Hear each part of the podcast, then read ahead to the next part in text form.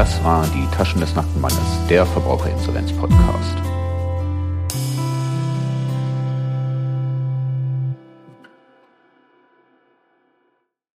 Und vorab der Standard-Disclaimer, dieser Podcast soll einen allgemeinen Überblick über das Verbraucherinsolvenzverfahren geben und stellt in keiner Weise einen Ersatz für eine ordentliche Schuldnerberatung oder Rechtsberatung dar. Falls ihr irgendwann mal in die Verlegenheit kommt, euer Anliegen vor einer Richterin oder im Insolvenzverfahren möglicherweise einer Rechtspflegerin vortragen zu müssen, könnt ihr euch nicht darauf berufen, dass euch irgendein Dude etwas in einem Podcast erzählt hat. Diese Folge nehme ich im Jahr 2022 auf.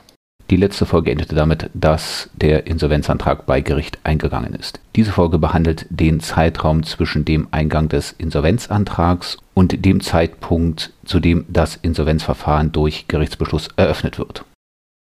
Das Insolvenzantragsverfahren.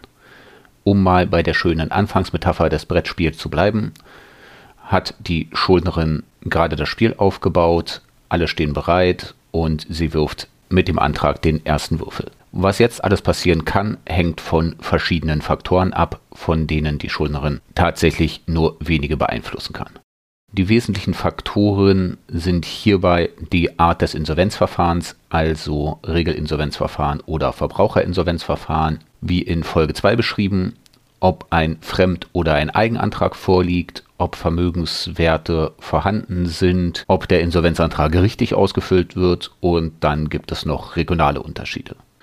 Das Insolvenzantragsverfahren wird im Gesetz Eröffnungsverfahren genannt und findet sich in den Paragraphen 11 bis 34 der Insolvenzordnung. Aber keine Sorge, das meiste ist für Verbraucherinsolvenzen höchst irrelevant. Aber ich will es einmal vollständig machen, auch wenn das in dieser Folge dann einigermaßen ausführlich wird. Wozu gibt es Kapitelmarken? Ich will es nur sagen, ich habe sie gewarnt. Das Insolvenzantragsverfahren beginnt damit, dass jemand aus dem Gericht der Insolvenzrichterin, die für den Fall zuständig ist, den gesamten Antrag vorliegt, inklusive aller darin enthaltenen Anlagen. Die Richterin prüft jetzt diesen Antrag insbesondere darauf hin, ob alles plausibel und vollständig ist und ob sich nicht bestimmte Angaben widersprechen und so weiter und so weiter. Wenn die Richterin Fehler oder Unklarheiten beim Insolvenzantrag findet, wird sie der Antragstellerin einen Hinweis auf Klarstellung oder Ergänzung erteilen. In meiner täglichen Arbeit habe ich persönlich das Glück, dass die meisten meiner Klientinnen beim Amtsgericht Köpenick von Berlin landen. Die Insolvenzrichterinnen dort sind sehr vernünftig und lösungsorientiert. Das gibt es allerdings auch in anderer Version, auch in Berlin.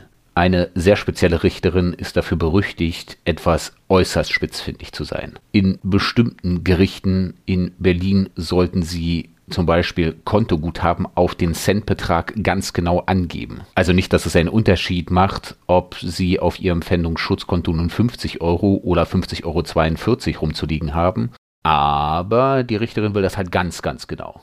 Kann man gut finden, kann man aber auch sein lassen. Wenn die Richterin dann also Fehler findet, bekommt die Antragstellerin eine schöne lange Korrekturliste, die dann auch nur dazu führt, dass nach vielem Hin und Her letztlich ohnehin ein Insolvenzverfahren eröffnet wird, aber vorher viel Zeit und Personalressourcen des Gerichts verschwendet werden.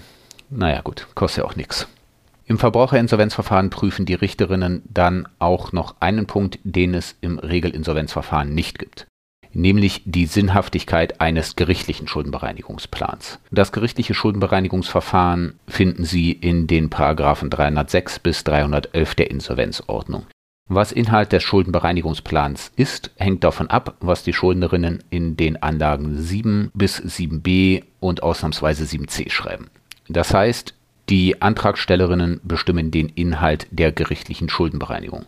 Und weil die Schuldnerinnen ja auch ganz genau wissen, was Inhalt einer solchen Einigung vor Gericht werden kann und sollte, hilft ihnen hierbei wieder die Schuldner- und Insolvenzberatungsstelle bzw. ihre Rechtsanwältin. Naja, letztlich wird im Recht auch nicht alles so heiß gekocht, wie es gegessen wird. Das heißt am praktischen Fall, dass der gerichtliche Schuldenbereinigungsplan in den allermeisten Fällen genau die inhaltlichen Regelungen enthält, wie sie bereits der außergerichtliche Schuldenbereinigungsplan enthalten hat. Das heißt, den Gläubigerinnen wird etwas angeboten, zum Beispiel das fändbare Einkommen der Schuldnerinnen, im Zweifel auch wieder mal 0,0 Euro für die Dauer eines fiktiven Insolvenzverfahrens die Gläubigerinnen verzichten nach Ablauf des Plans und Einhaltung der im Plan enthaltenen Verpflichtungen auf die restlichen Forderungen, geben die Originale der Titel heraus und nehmen Vollstreckungen zurück und so weiter und so weiter.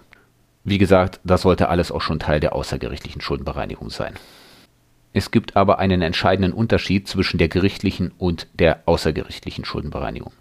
Die außergerichtliche Schuldenbereinigung scheitert, wenn auch nur eine Gläubigerin dieser Schuldenbereinigung nicht zustimmt oder diese ablehnt.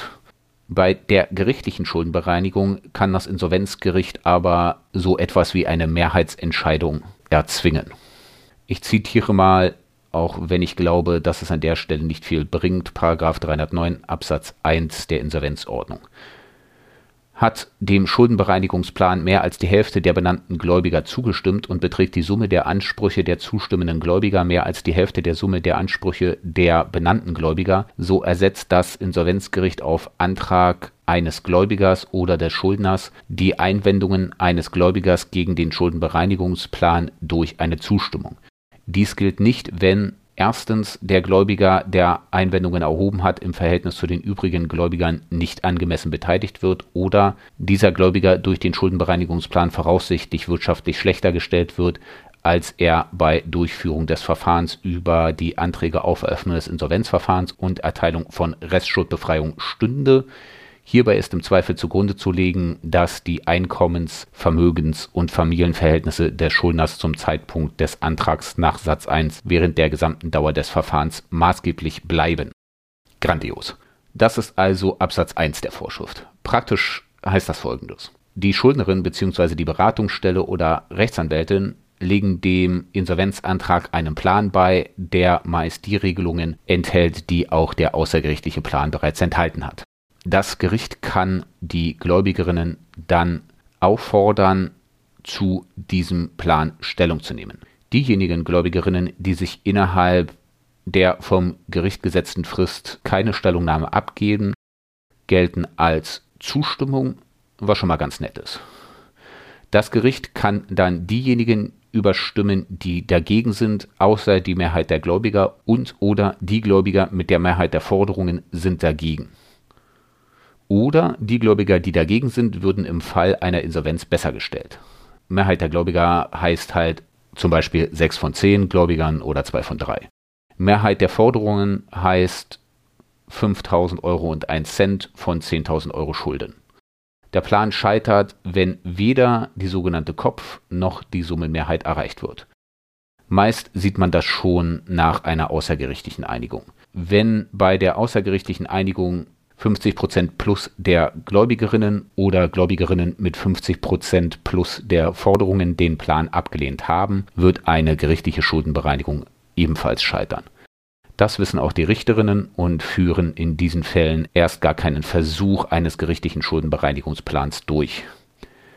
Die Vor- und Nachteile der gerichtlichen Schuldenbereinigung sind die gleichen wie bei der außergerichtlichen Schuldenbereinigung. Mit der gerichtlichen Schuldenbereinigung werden die Schuldnerinnen auch von ihren Schulden befreit und zwar ohne Insolvenzverfahren, wesentlich kostengünstiger und nach einigermaßen selbstbestimmten Bedingungen. Das Problem ist aber auch hier, dass es sich um einen Vergleich handelt, der nur mit denjenigen Gläubigerinnen geschlossen wird, die an der Einigung teilnehmen, also auch diejenigen Gläubigerinnen, deren Stimme durch das Gericht ersetzt wurde. Nur wenn Gläubigerinnen vorhanden sind, die nicht im Insolvenzantrag stehen, dann sind diese Gläubigerinnen auch nicht Teil der gerichtlichen Schuldenbereinigung und auch nicht an den Beschluss des Gerichts gebunden, mit dem der Vergleich dann letztlich geschlossen wird. Wenn dann nach der gerichtlichen Schuldenbereinigung noch eine Gläubigerin, vielleicht sogar eine Gläubigerin mit einem Titel auftaucht, haben die Schuldnerinnen ein kleines Problem.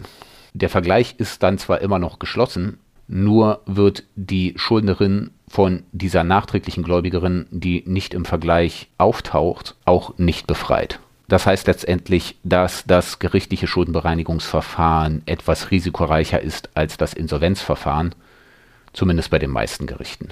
Bei dem Insolvenzgericht in Hamburg würde ich es mir wirklich überlegen, ob ich nicht eine gerichtliche Schuldenbereinigung versuchen würde, weil die Insolvenzrichterinnen in Hamburg das Insolvenzrecht wirklich sehr, sehr streng auslegen. Der Standardfall sieht wie folgt aus. Die Richterin prüft den Insolvenzantrag und wenn dieser mit Hilfe einer Schuldnerberatungsstelle erstellt wurde, sollte an dem Insolvenzantrag auch nichts weiter auszusetzen sein. Eine gerichtliche Schuldenbereinigung ergibt meist wenig Sinn, also wird die Richterin das Insolvenzverfahren per Beschluss eröffnen. Gerade in Verbraucherinsolvenzverfahren kommt es sehr häufig vor, dass das Insolvenzverfahren direkt eröffnet wird. Da die Gerichte unterschiedlich ausgelastet sind, kann das Gericht so eine Entscheidung schon einmal innerhalb einer Woche treffen. Sowas habe ich schon gesehen. Manchmal dauert das aber auch mehrere Wochen oder Monate. Das kann an unterschiedlichen Gegebenheiten in den einzelnen Insolvenzgerichten liegen, die nicht zu beeinflussen sind. Aber das Insolvenzantragsverfahren ist ein Eilverfahren. Aber das Insolvenzantragsverfahren ist ein Eilverfahren und die meisten Insolvenzrichterinnen nehmen das auch sehr ernst. Da es in bestimmten Fällen nicht ausreicht, bei den Schuldnerinnen einfache Nachfragen zu stellen, um mögliche Unklarheiten in den Insolvenzanträgen zu beseitigen, hat der Gesetzgeber dem Insolvenzgericht noch eine große Anzahl weiterer Werkzeuge an die Hand gegeben. Aber um es direkt vorweg zu sagen, diese Werkzeuge werden im Verbraucherinsolvenzverfahren nur sehr selten bis gar nicht benutzt. In den wirklich allermeisten Fällen wird ein Insolvenzgericht nach Abgabe eines Verbraucherinsolvenzantrages innerhalb relativ kurzer Zeit das Insolvenzverfahren eröffnen. Die weiteren folgenden Punkte dienen mithin lediglich der Vervollständigung. Ab und zu kriege ich auch Nachfragen, was denn im schlimmsten Fall eigentlich passieren kann. Naja, und im Insolvenzverfahren kann im schlimmsten Fall so einiges passieren. Ich selbst habe in von mir betreuten Verfahren mal die ein oder andere Durchsuchung von Wohn- und Geschäftsräumen und auch sogar zumindest eine Inhaftierung nach insolvenzrechtlichen Vorschriften, also nicht nach strafrechtlichen Vorschriften gesehen. Aber wie gesagt, das sind Extremfälle, welche im Verbraucherinsolvenzverfahren so gut wie nie in Betracht kommen. Wenn es Sie also interessiert, was im schlimmsten Fall so alles noch bis zur Eröffnung des Insolvenzverfahrens passieren kann, können Sie dranbleiben. Ansonsten können Sie den Rest der Folge auch überspringen. Kommen wir zur ersten Maßnahme, die das Insolvenzgericht ergreifen kann. Die Beauftragung einer Sachverständigen. Das Insolvenzgericht kann gemäß 5 Absatz 1 der Insolvenzordnung eine Sachverständige beauftragen. Das müssen Sie sich wie bei einem Verkehrsunfall vor dem Zivilgericht vorstellen. Eine Sachverständige wird vom Gericht ausgewählt, schaut sich alles an, hört im Zweifel auch diverse Zeugen und andere Beteiligte und gibt dann ihre Experteneinschätzung gegenüber dem Gericht kund. Im Insolvenzantragsverfahren sind die Sachverständigen meist diejenigen, die vom Gericht ohnehin später als Insolvenzverwalterinnen für genau diese Verfahren bestellt werden. Diese Sachverständigen prüfen dann, was zu prüfen ist erstellen ein Gutachten, geben dieses Gutachten zu Gericht und das Gericht trifft dann auf Grundlage dieses Gutachtens seine Entscheidung. Das Gericht muss dem Gutachten nicht folgen, tut dies aber meist doch. Da ich selbst so einige dieser Gutachten, sagen wir mal, vorbereitet habe, kann ich Ihnen versprechen, dass die meisten Gutachten einigermaßen okay sind. An diesen Stellen drücke ich mich leider schwammiger aus als üblich. Das liegt aber nur daran, weil die Situation hier sehr schwammig ist. Das liegt zum einen daran, weil das Gericht bestimmt, was es noch über den Insolvenzantrag hinaus wissen will. Die üblichen Fälle der Sachverständigenbestellung sind Fälle, in denen zum Beispiel Folgendes nicht hundertprozentig klar ist. Die Art des Insolvenzverfahrens, das Vorliegen der Insolvenzgründe, also Zahlungsunfähigkeit, oder gegebenenfalls drohende Zahlungsunfähigkeit oder Überschuldung, die prognostizierbare Insolvenzmasse, die Notwendigkeit der Stundung der Verfahrenskosten aufgrund der prognostizierten Insolvenzmasse oder die Vorschusspflicht gemäß 1360a Absatz 4 BGB, die Fortführungsaussichten für einen laufenden Geschäftsbetrieb, falls ein solcher vorhanden ist, und Hindernisse für die Erteilung einer beantragten Restschuldbefreiung. Solche Sachen eben. In den allermeisten Verbraucherinsolvenzfällen ist nichts davon unklar oder strittig oder in irgendeiner Weise aufzuklären. Aus diesem Grund sieht die Praxis in den meisten Insolvenzgerichten so aus, dass in Verbraucherinsolvenzverfahren außer in Ausnahmefällen keine Sachverständigen beauftragt werden. Die Gerichte eröffnen dann doch meist lieber das Insolvenzverfahren direkt und wenn dann doch noch was aufzuklären ist, kann das auch die Insolvenzverwalterin später im eröffneten Insolvenzverfahren machen. Ganz anders sieht das in Regelinsolvenzverfahren aus oder bei Fremdanträgen. In Regelinsolvenzverfahren sieht das Gesetz keine Formularpflicht vor. Theoretisch können die Schuldnerinnen einen Insolvenzantrag auf Eröffnung des Regelinsolvenzverfahrens auf einem Blatt A4 stellen und später begründen. Das Amtsgericht Berlin stellt Online-Formulare zur Verfügung, die diverse Sachverhalte eines Regelinsolvenzverfahrens abbilden. Also zum Beispiel je nachdem, ob es sich um einen Menschen oder eine Gesellschaft handelt. Diese Formulare sind nicht einheitlich gegenüber dem, was andere Gerichte in anderen Bundesländern verwenden. Noch grandioser ist aber, dass in einzelnen Bundesländern gar kein online abrufbares Formular vorhanden ist. Dann müssen die Schuldnerinnen schön zu Gericht dackeln und sich dort irgendwelche Formulare abholen. Oder sie nehmen einfach ein Formular aus einem anderen Bundesland. Unzulässig wäre das nicht. Es herrscht ja, wie gesagt, kein Formularzwang. Naja, wie dem auch sei.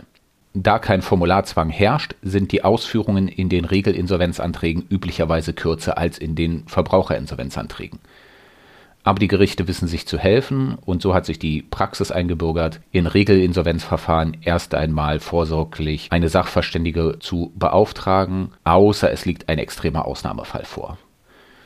So ein extremer Ausnahmefall kann vorliegen, wenn eine Einzelgewerbetreibende ohne Arbeitnehmerin ihr Gewerbe vor, sagen wir mal, fünf oder besser noch zehn Jahren vor Abgabe des Insolvenzantrages das Gewerbe eingestellt hat.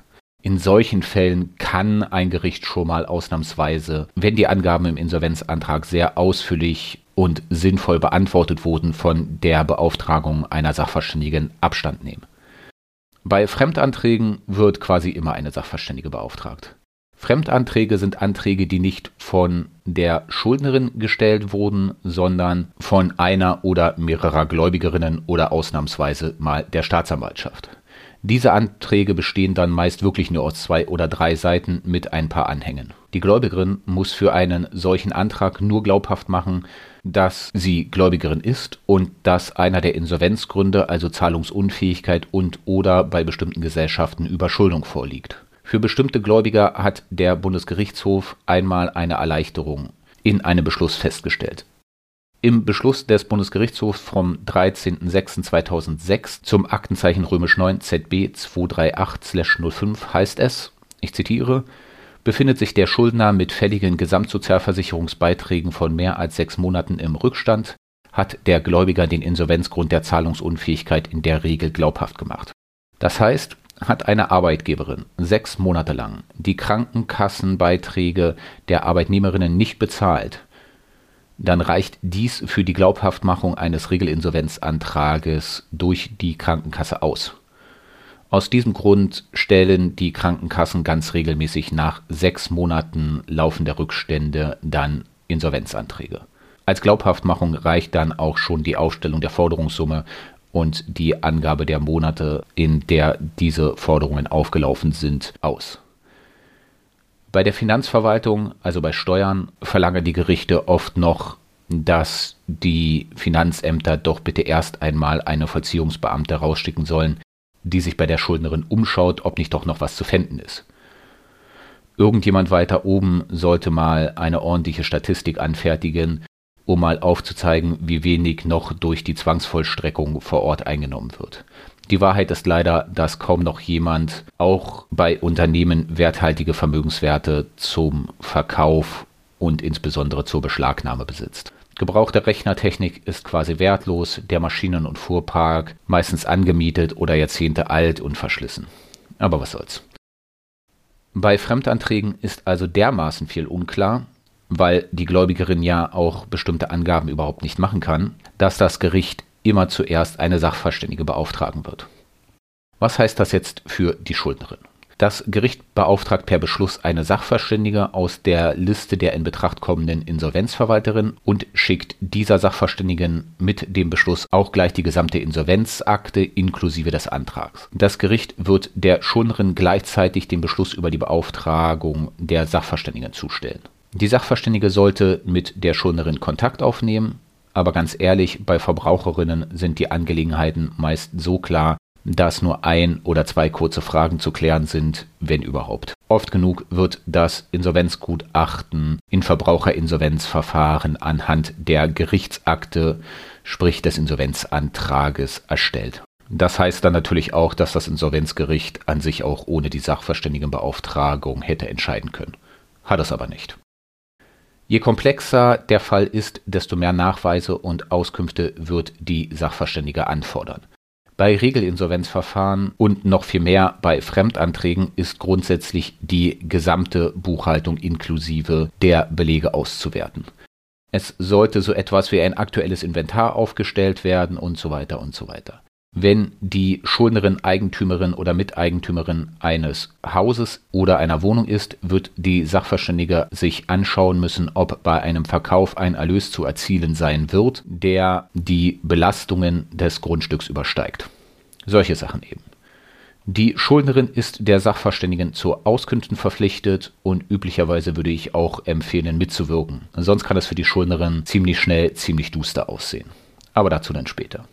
In unproblematischen Fällen bekommen die Schuldnerinnen eine nette Aufforderung, sich doch schnellstmöglich, also innerhalb einer Woche, bei der Sachverständigen einzufinden und alles mitzubringen. Problematischer und spannender sind die Fälle der Fremdanträge. Da es sich beim Insolvenzantragsverfahren um ein Eilverfahren handelt, erwarten die Insolvenzgerichte von den Sachverständigen sehr schnell sehr viel. Üblicherweise wird als eine von vielen Maßnahmen erwartet, dass die Schuldnerin aufgesucht wird, um festzustellen, ob ein noch laufender Geschäftsbetrieb vorliegt. Das läuft dann so ab, dass die Sachverständige die Gerichtsakte inklusive des Beschlusses über die Beauftragung als Sachverständige vom Gericht bekommt. Bei einem Fremdantrag ist das meist nicht viel mehr als eine Krankenkasse, die sagt, dass jetzt sechs Monate Krankenkassenbeiträge der Arbeitnehmerinnen nicht gezahlt wurden. Viel mehr steht da ja nicht.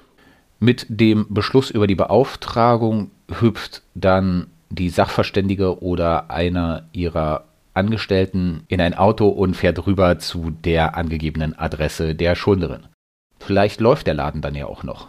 Dann versuchen die Sachverständigen rauszufinden, wer denn die Geschäftsführerin oder Inhaberin des Ladens ist, den sie da gerade antreffen.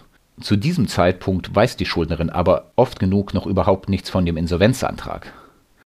Bei der Schuldnerin kommt der Antrag oft erst ein oder zwei Tage später per Post an.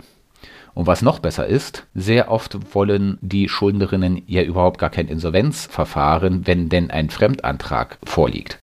Und diesen Wunsch, kein Insolvenzverfahren zu wollen, teilen sie einem auch sehr energisch mit. Also versuchen die Sachverständigen höflich aber bestimmt zu erklären, dass ein Gerichtsbeschluss vorliegt und man jetzt gerne die Buchhaltung inklusive so etwas wie dem Kassenbuch der letzten paar Jahre und eine Aufstellung der vorhandenen Vermögensgegenstände sehen will. Und zwar jetzt. Das passiert dann meist auch unangekündigt.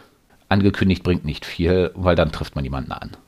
Sie können sich vorstellen, dass der weitere Verlauf des Insolvenzverfahrens, zumindest des Insolvenzantragsverfahrens, dann nicht so wahnsinnig entspannt abläuft.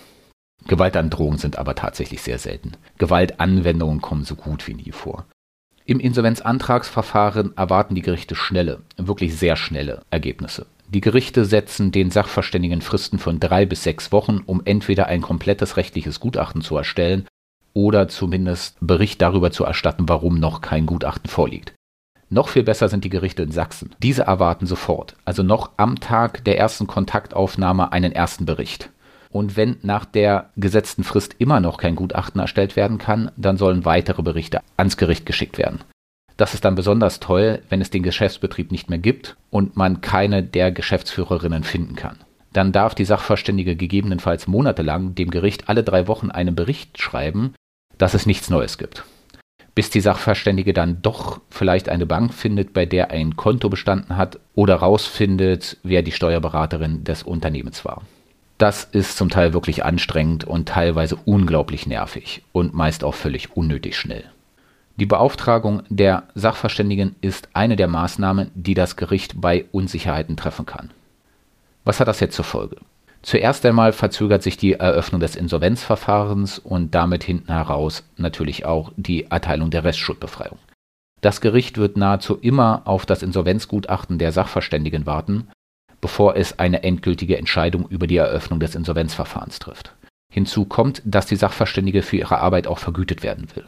Vor dem Jahr 2021 haben die Insolvenzgerichte die Vergütung der Sachverständigen in Insolvenzverfahren unterschiedlich gehandhabt. Klar war, dass es eine stundenmäßige Vergütung geben muss. Nur gab es halt schlichtweg keine klare gesetzliche Regelung, wie hoch dieser Stundensatz sein muss. Der Stundensatz schwankte zwischen den Gerichten, also zumindest meiner Kenntnis nach, zwischen 60 Euro die Stunde und 95 Euro die Stunde.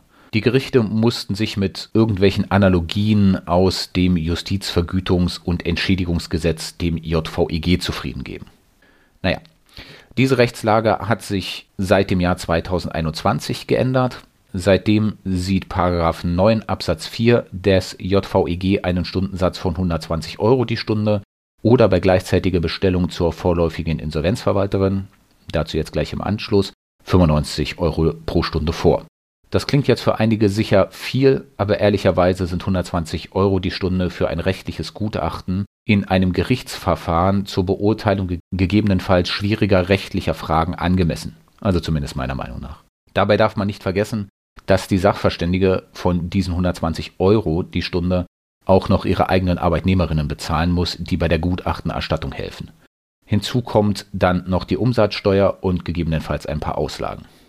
Wenn Sie jetzt fragen, wie viele Stunden angesetzt werden, kommt das wirklich auf den Einzelfall an. Sie sollten wissen, dass auch das Gutachten in einem sehr einfachen Verbraucherinsolvenzverfahren mal locker acht bis zwölf Seiten einnehmen kann. Hinzu kommen die Ermittlungen, also das Lesen der Akte und alles weitere hinzu. Ich glaube wirklich nicht, dass es irgendjemanden gibt, der in unter fünf Stunden auch nur das einfachste ordentliche Insolvenzgutachten erstellen kann. Naja, und bei so Großfällen wie zum Beispiel der Schlecker-Insolvenz können Sie mal davon ausgehen, dass über 100 Stunden Arbeit verschiedenster Personen in das Insolvenzgutachten geflossen sein dürften. Ehrlicherweise muss man zugeben, dass die Sachverständigen meist nicht alle Stunden, die angefallen sind, auch abrechnen.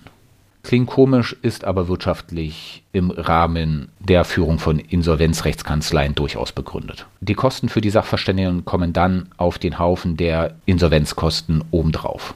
Damit stellt sich natürlich gleich die Frage, wer diese Kosten trägt. Da ich zu den Kosten aber noch eine eigene Folge machen will und diese befürchte ich auch wieder ziemlich ausführlich wird, reiße ich die Frage der Kostentragungspflicht nur kurz an. Falls bei einem Fremdantrag dieser Antrag abgelehnt werden sollte, kann es ausnahmsweise mal sein, dass die Gläubigerin, die den Antrag gestellt hat, auch die Kosten zu tragen hat.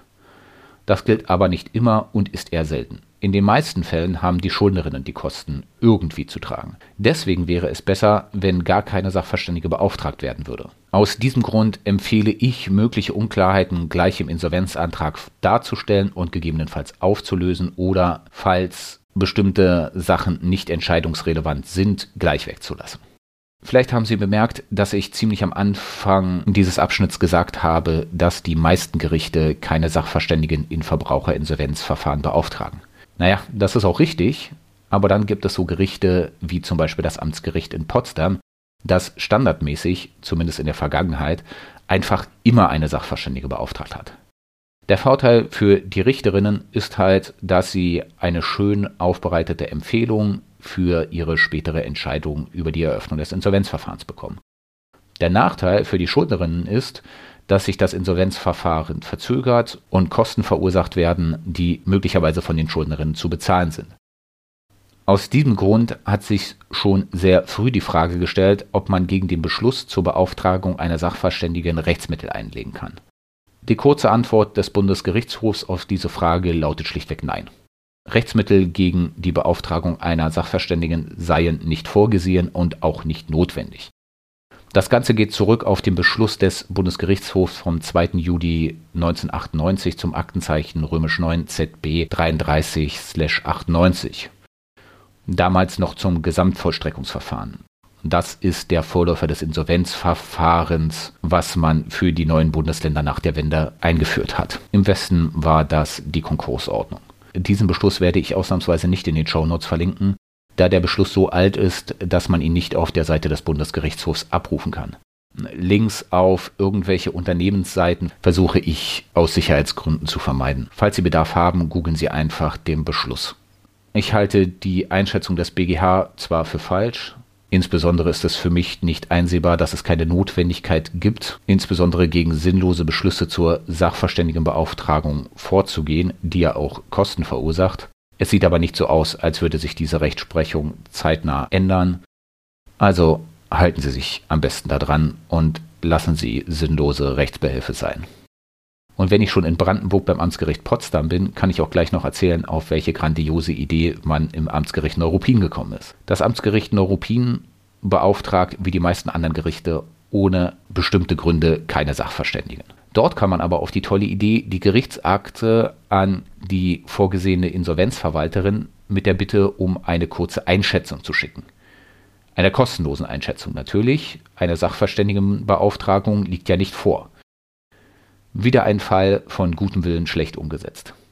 Das geringste Problem werden die meisten noch mit der Tatsache haben, dass die spätere Insolvenzverwalterin für die Arbeit im Insolvenzantragsverfahren, also die kurze Einschätzung, nicht bezahlt wird.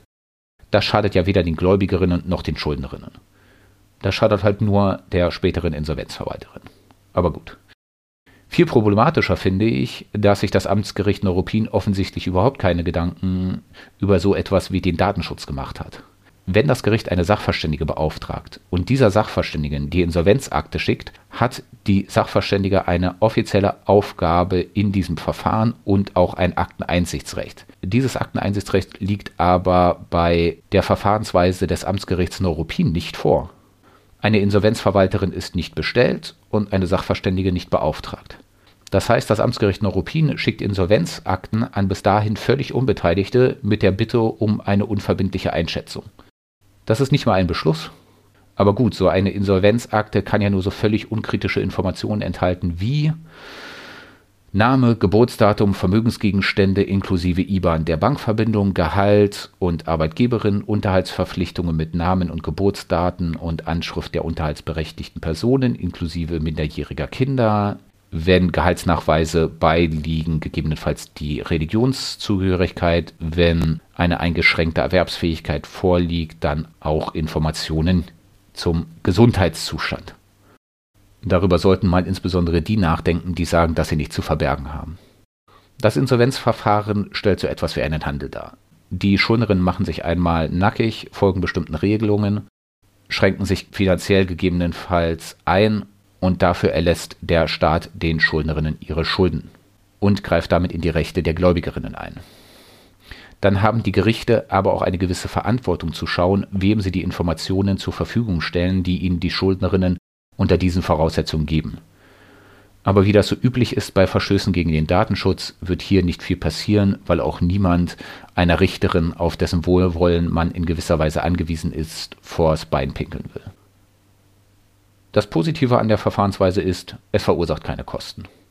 Und um ehrlich zu sein, spätestens mit Eröffnung des Insolvenzverfahrens bekommt die Insolvenzverwalterin die Akte ja ohnehin. Okay finde ich es aber trotzdem nicht. So. Das war es jetzt mit den Maßnahmen, von denen der Bundesgerichtshof meint, dass sie nicht in die Rechte der Schuldnerinnen eingreifen. Kommen wir zu den Maßnahmen, die in die Rechte der Schuldnerinnen eingreifen. Diese Maßnahmen kommen aber noch, noch viel seltener vor als die Beauftragung einer Sachverständigen. Wenn ich sage, dass die Maßnahmen in die Rechte der Schuldnerinnen eingreifen, meine ich, dass in Grundrechte der Schuldnerinnen eingegriffen wird. Das ist allen Beteiligten sehr klar. Meiner Erfahrung nach sind die Insolvenzgerichte sich dieser Tatsache sehr bewusst und wenden die Grundrechtseingriffe äußerst sparsam ein. Ich habe nicht einen Fall gesehen, bei dem ich gesagt hätte, dieser Grundrechtseingriff war nicht gerechtfertigt. Aber gut, da war ich auch auf der Seite, die von dem Grundrechtseingriff profitiert hat. Ich habe eher eine übermäßige Zurückhaltung gesehen, ab und zu sogar zum Schaden der Gläubigerin. Zunächst einmal zum Grundsätzlichen.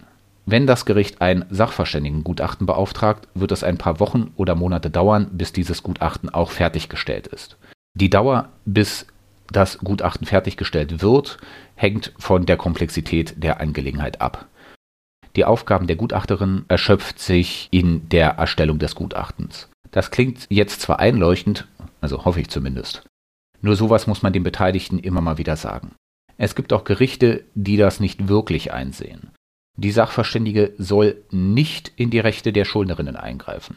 Das kann man gut am Beschluss des Bundesgerichtshofs vom 4.3.2004 zum Aktenzeichen römisch 9 ZB 133/03 sehen. Dem Beschluss lag ein Fall zugrunde, bei dem ein Insolvenzgericht meinte, es dürfe beschließen, dass die Schuldnerin verpflichtet wäre, die Gutachterin im Insolvenzantragsverfahren in ihre Wohnung zu lassen. Der BGH hat verklausuliert Nein dazu gesagt. Für mehr als Nein kann der BGH in solchen Fällen ja auch nichts sagen. Der BGH sieht dann meist doch von Stellungnahmen wie, sag mal, spinnt ihr, so weit wie möglich ab. Wie dem auch sei. Jedenfalls führt die mangelnde Eingriffsbefugnis der Sachverständigen zu einem Problem, beziehungsweise zu Bedürfnissen für erweiterte Regelungen. Damit komme ich zurück auf meine erste Folge und den Hauptzweck des Insolvenzverfahrens.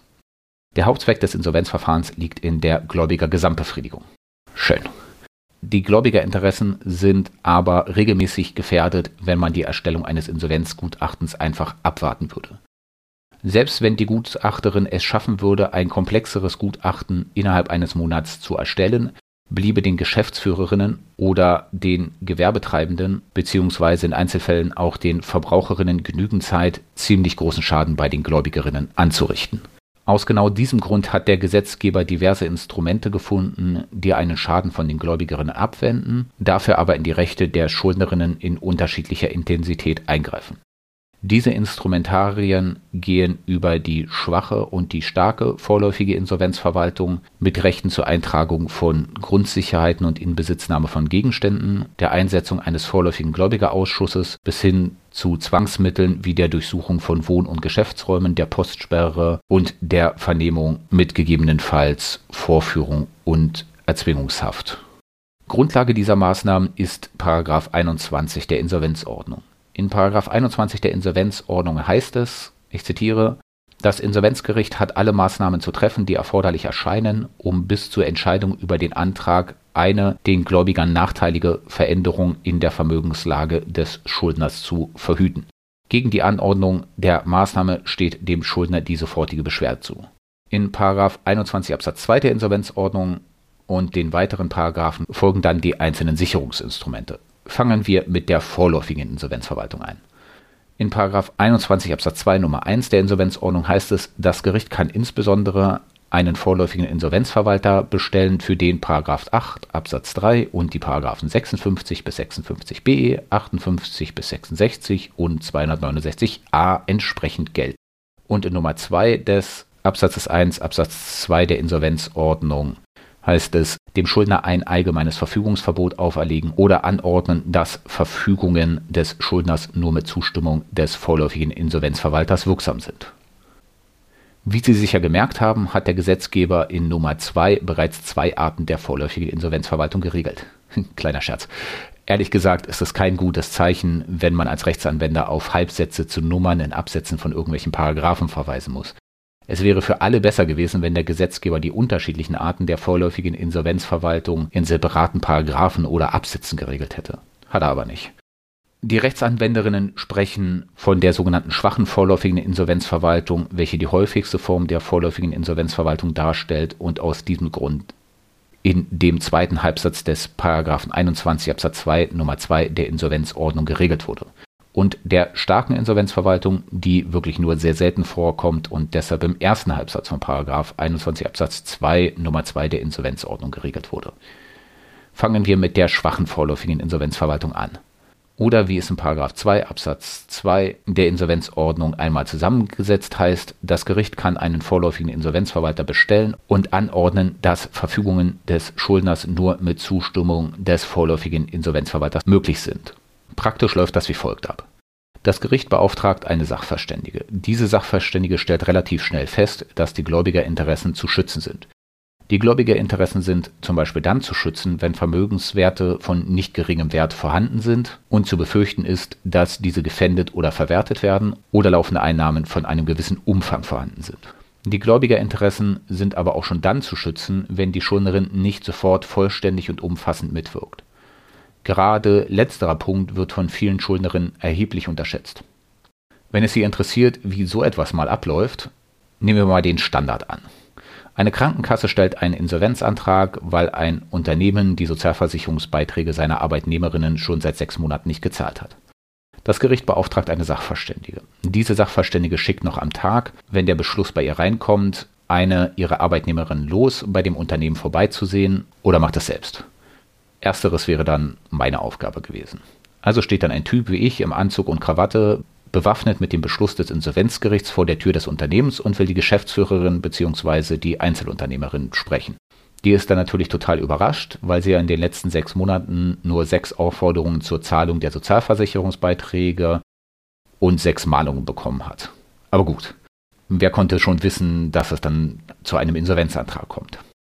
So, dann steht dann einer wie ich da und bittet höflich um eine Aufstellung der Vermögenswerte sowie um Übergabe der Buchhaltung inklusive Kassenbuch zumindest der letzten vier Jahre oder besser noch der letzten zehn Jahre.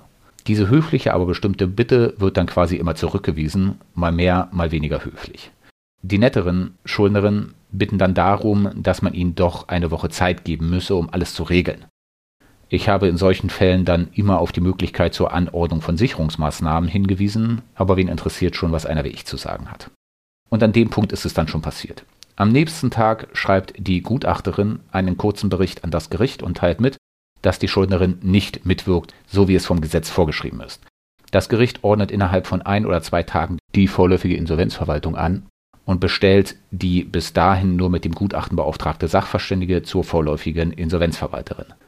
Theoretisch könnte das Gericht auch eine Gutachterin beauftragen und eine andere Person zur vorläufigen Insolvenzverwalterin bestellen, das ergibt aber überhaupt keinen Sinn und kommt daher so gut wie nie vor.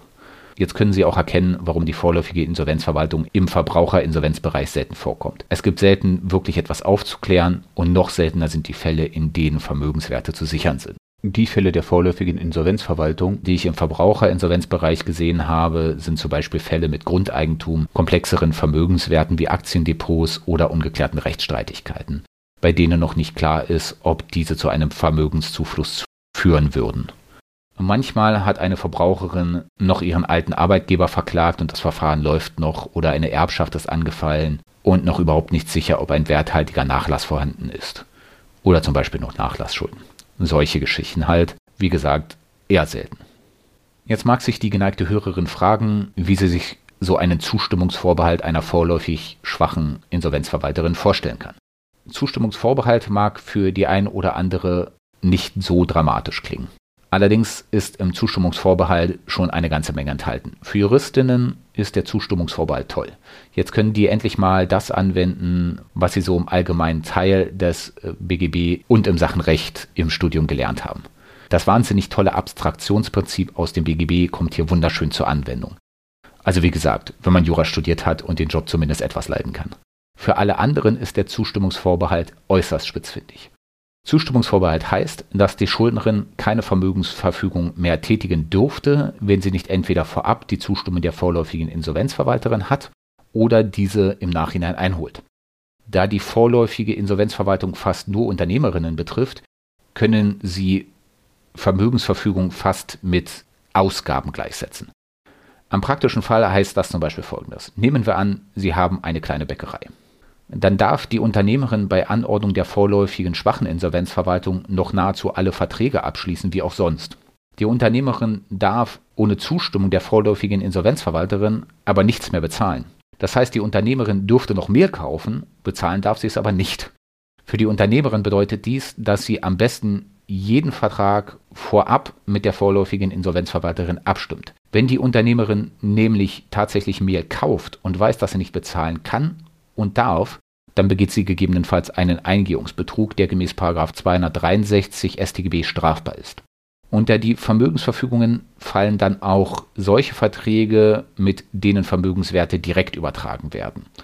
Zum Beispiel bei der Abtretung von Forderungen, den Forderungsverzicht oder so etwas wie dem Immobilienverkauf. Praktisch läuft es so, dass die vorläufige Insolvenzverwalterin für jedes Verfahren mit vorläufiger Insolvenzverwaltung ein eigenes Konto einrichtet. Dann fordert entweder die vorläufige Insolvenzverwalterin die Drittschuldner, also die Auftraggeber und Kunden der Unternehmerin auf, nur noch auf dieses Konto zu zahlen. Wenn man die Auftraggeber und Kunden nicht aufschrecken will, wird auch manchmal der Weg gegangen, dass auf neuen Rechnungen einfach eine neue Kontonummer der vorläufigen Insolvenzverwalterin gedruckt wird. Die Banken der Unternehmerin werden angeschrieben und etwaige Guthaben auf den Konten der Unternehmerin auf das Konto der vorläufigen Insolvenzverwalterin gezogen. Kassenguthaben sind dann etwas schwieriger zu handhaben. Wenn es dann Ausgaben zu tätigen gibt, dann werden diese Ausgaben vom Konto der vorläufigen Insolvenzverwalterin getätigt. Das gibt dann auch entsprechende Sicherheit. Ich habe relativ schnell gelernt, dass man den Unternehmerinnen zumindest diese juristischen Spitzfindigkeiten nicht erklären muss, wenn man ihnen einfach sagt, sprich vorher alles mit der vorläufigen Insolvenzverwalterin ab, also wirklich alles. Wenn nämlich keine Zustimmung eingeholt wird, kann das ziemlich üble Folgen haben. Zwei Fälle können hier unterschieden werden. Diejenigen, die noch direkt an die Unternehmerin zahlen, obwohl sie bereits an die vorläufige Insolvenzverwalterin zahlen müssten, und diejenigen, die von der Unternehmerin noch Vermögenswerte, also meistens Geld erhalten haben, überhaupt nicht mehr verfügen durfte. Der erste Fall geht noch. Also einigermaßen. Überweist noch jemand Geld an die Unternehmerin direkt, obwohl die vorläufige Insolvenzverwalterin bereits ein Konto eingerichtet hat, ist diejenige, die überwiesen hat, zumindest dann geschützt, wenn sie es nicht besser wissen konnte. Wenn aber eine Kunde noch direkt an die Unternehmerin überwiesen hat, aber es hätte besser wissen müssen und das Geld nicht bei der vorläufigen Insolvenzverwalterin landet, weil die Unternehmerin das Geld im Zweifel verbraucht oder abhebt und das Geld verschwindet, muss die Kundin dann gegebenenfalls nochmal zahlen. Das ist dann ziemlich ungünstig bei einer Leistung oder einem Produkt, was die Kundin dann ja nur einmal bekommen hat. Zweimal bezahlen für ein Produkt mm, ist eher nicht so schön. Da kann die Kundin gerne versuchen, das bei der insolventen Schuldnerin wieder zurückzuholen. Viel Spaß dabei. Der zweite Fall ist aber noch übler. Der zweite, der zweite Fall betrifft diejenigen, die von der Unternehmerin noch Vermögenswerte erhalten haben, obwohl die Unternehmerin diese Vermögenswerte ohne Zustimmung gar nicht mehr hergeben durfte. Die Empfänger der Vermögenswerte sind nicht einmal dann geschützt, wenn sie nichts von der vorläufigen Insolvenzverwaltung gewusst haben. Dies ist einer der Gründe, warum die Anordnung der vorläufigen Insolvenzverwaltung mit diversen anderen Beschlüssen direkt auf der Plattform www.insolvenzbekanntmachungen.de veröffentlicht wird. Dann hat man zumindest die Chance, zu erfahren, dass die vorläufige Insolvenzverwaltung angeordnet worden ist. Um beim Beispiel der Bäckerin zu bleiben. Bestellt die Bäckerin Mehl, ist ja noch alles okay. Bezahlt sie das Mehl aber ohne die Zustimmung der vorläufigen Insolvenzverwalterin, hat sowohl die Unternehmerin, aber auch die Lieferantin des Mehls ein Problem. Bekommt die vorläufige Insolvenzverwalterin raus, wer die Lieferantin war, die das Geld bekommen hat, fordert sie von dieser Lieferantin das Geld zurück. Und zwar, obwohl auf der anderen Seite das Mehl geliefert wurde. Klar hat die Lieferantin einen Anspruch auf Rückübereignung des Mehls, solange es nicht verarbeitet wurde. Ansonsten hat die Lieferantin aber einen schönen Schadensersatzanspruch, der genauso wertlos ist wie die Ansprüche aller übrigen Gläubiger. Aus diesem Grund sollten sich Lieferanten vorab von der vorläufigen Insolvenzverwalterin die Zustimmung zu bestimmten Handlungen bestätigen lassen. Das macht zwar alles etwas bürokratischer, aber gut besser als kein Geld zu sehen oder Geld, was schon einmal gezahlt wurde, zurückzahlen zu müssen. Im Rahmen von so etwas wie Immobilienverkäufen kann das anders aussehen, da diese Verkäufe ja über das Grundbuch abgewickelt werden. Das Grundbuch dient auch einem besonderen Vertrauensschutz. Und genau aus diesem Grund kann die Anordnung der vorläufigen Insolvenzverwaltung auch in das Grundbuch eingetragen werden. Spätestens mit Eintragung ist der Vertrauensschutz dann auch weg. Auch diese Folge des Zustimmungsvorbehalts bekommt man noch mehr oder weniger gut allen Beteiligten vermittelt. Viel schwerer zu vermitteln ist der Maßstab, an dem die vorläufige Insolvenzverwalterin entscheidet, wozu sie ihre Zustimmung erteilt und wozu nicht. Ganz, also wirklich ganz vereinfacht ausgedrückt, ist es die Aufgabe der vorläufigen Insolvenzverwalterin, das aktuelle Vermögen zu sichern. Das heißt, wenn die vorläufige Insolvenzverwalterin etwas von ihrem Job versteht, wird sie keine Ausgaben zulassen, bei denen nicht ziemlich sicher ist, dass Vermögenswerte zurückfließen, die höher sind als die Ausgaben. Bezogen auf die Bäckerin wird man dieser sicher gestatten, noch die Zutaten zu kaufen und Strom und Wasser zu bezahlen, damit sie etwas weiter backen kann und die Backwaren verkaufen kann. Die Einnahmen werden diese Ausgaben wahrscheinlich übersteigen. Der große Hammer kommt aber jetzt. Mieten werden erst einmal wahrscheinlich nicht gezahlt. Die Vermieterin kann ohnehin nicht kündigen, wenn nur eine Miete rückständig ist und selbst wenn sie kündigt, wird sie ja nicht so schnell räumen können. Warum sollte man in einer solchen Situation die Vermieterin dann noch bezahlen? Oberste Priorität ist der Vermögenserhalt. Löhne und Gehälter der Arbeitnehmerinnen werden auch nicht gezahlt. Beziehungsweise es wird keine Zustimmung dazu gegeben, dass die Löhne und Gehälter gezahlt werden. Der Hintergrund ist hier aber ein anderer als bei der Biete. Arbeitnehmerinnen haben das Recht, die Arbeit zu verweigern, wenn sie nicht pünktlich bezahlt werden. Das weiß auch die vorläufige Insolvenzverwalterin. Die Löhne und Gehälter sind allerdings für drei Monate über das sogenannte Insolvenzgeld abgesichert. Zum Insolvenzgeld müsste irgendwer mal eine Folge machen. Auf meiner Liste steht das aber noch nicht, da das Insolvenzgeld wirklich bloß Unternehmerinnen betrifft und ich hier ja über das Verbraucherinsolvenzverfahren sprechen will.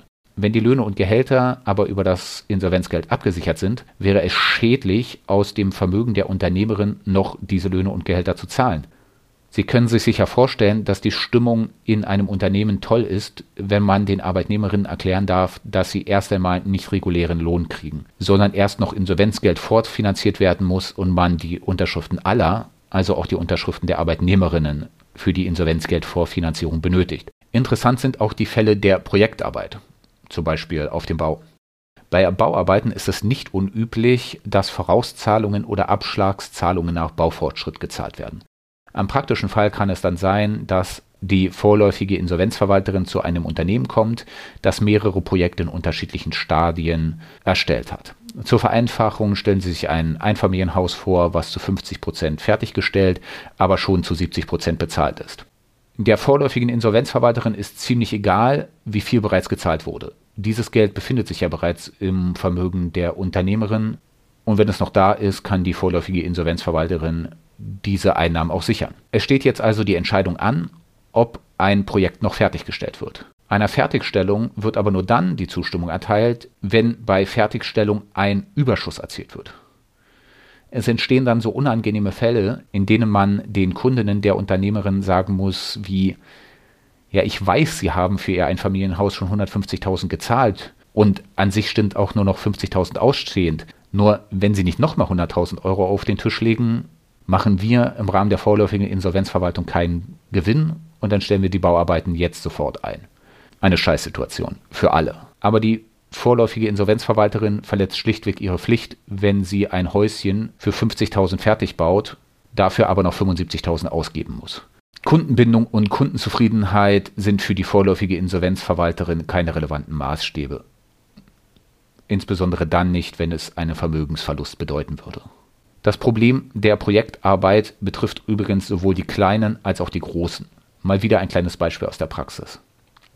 Einer meiner ersten Fälle, mit denen ich befasst wurde, betraf ein mittelständisches Unternehmen, welches sehr spezielle Projekte im Anlagenbau für andere Unternehmen ausgeführt hat. An sich ein tolles Unternehmen, was dann aber von den Geschäftsführerinnen astrein an die Wand gefahren wurde. Im Nachhinein kam der Verdacht auf, eine der Geschäftsführerinnen hätte das Know-how zum Schaden des Unternehmens an die Chinesen verkauft tatsächlich. Wie dem auch sei. Das Unternehmen hat echt gute Arbeit geleistet und konnte Sachen erledigen, die nur ein oder zwei Konkurrenten am Markt in Deutschland erledigen konnten. Jedenfalls wurde bei Anordnung der vorläufigen Insolvenzverwaltung noch ein Projekt für einen großen deutschen Stahlhersteller und Maschinenbauer in den Niederlanden ausgeführt. Ich bin mir ziemlich sicher, dass es Thyssen war. Könnte aber auch Siemens gewesen sein. Naja, und dann darf eine einfache vorläufige Insolvenzverwalterin mit irgendwelchen Projektverantwortlichen von Thyssen, ja ziemlich sicher Thyssen reden. Es hat eine Weile gedauert, aber irgendwann hat auch Thyssen verstanden, dass das Projekt nicht weitergebaut wird, wenn Thyssen nicht vorab eine bestimmte Summe auf den Tisch legt. Druckmittel hat Thyssen nicht. Der vorläufigen Insolvenzverwalterung ist schlichtweg egal, ob das Unternehmen je wieder von Thyssen beauftragt würde. Für Thyssen gab es auf der anderen Seite aber ein großes Problem. Die hatten einen Zeitplan. Und an diesem Zeitplan hingen auch Vertragsstrafen gegenüber dem Auftraggeber von Thyssen. Am Ende haben die schön brav das gezahlt, was die vorläufige Insolvenzverwalterin gern sehen wollte, und das Unternehmen hat brav alles fertiggestellt, was in der Verantwortung des Unternehmens lag. Trotz der Stärke des Eingriffs in die unternehmerischen Freiheiten hat die schwache vorläufige Insolvenzverwaltung erhebliche Lücken. Deswegen gibt es ja auch noch die starke vorläufige Verwaltung, aber dazu später. Die schwache vorläufige Insolvenzverwalterin steigt zum Beispiel nicht in laufende Gerichtsprozesse ein. Mit Gerichtsverfahren sind schlichtweg nie bzw. sehr selten Vermögensverfügungen verbunden. Zumindest fallen mir keine Gerichtsverfahren ein, die mit Vermögensverfügungen verbunden sind. Klar kann eine Unternehmerin in einem Gerichtsverfahren zum Beispiel zu einer Zahlung verpflichtet werden. aber auch bei einer Zahlungsverpflichtung durch Urteil kann die vorläufige Insolvenzverwalterin einfach Nein sagen und dann ist auch gut. Dann kommt es halt schlichtweg nicht zur Zahlung. Ein größeres Problem ist, dass die vorläufige schwache Insolvenzverwalterin keinen unmittelbaren Zwang ausüben kann und darf. Unmittelbarer Zwang heißt folgendes.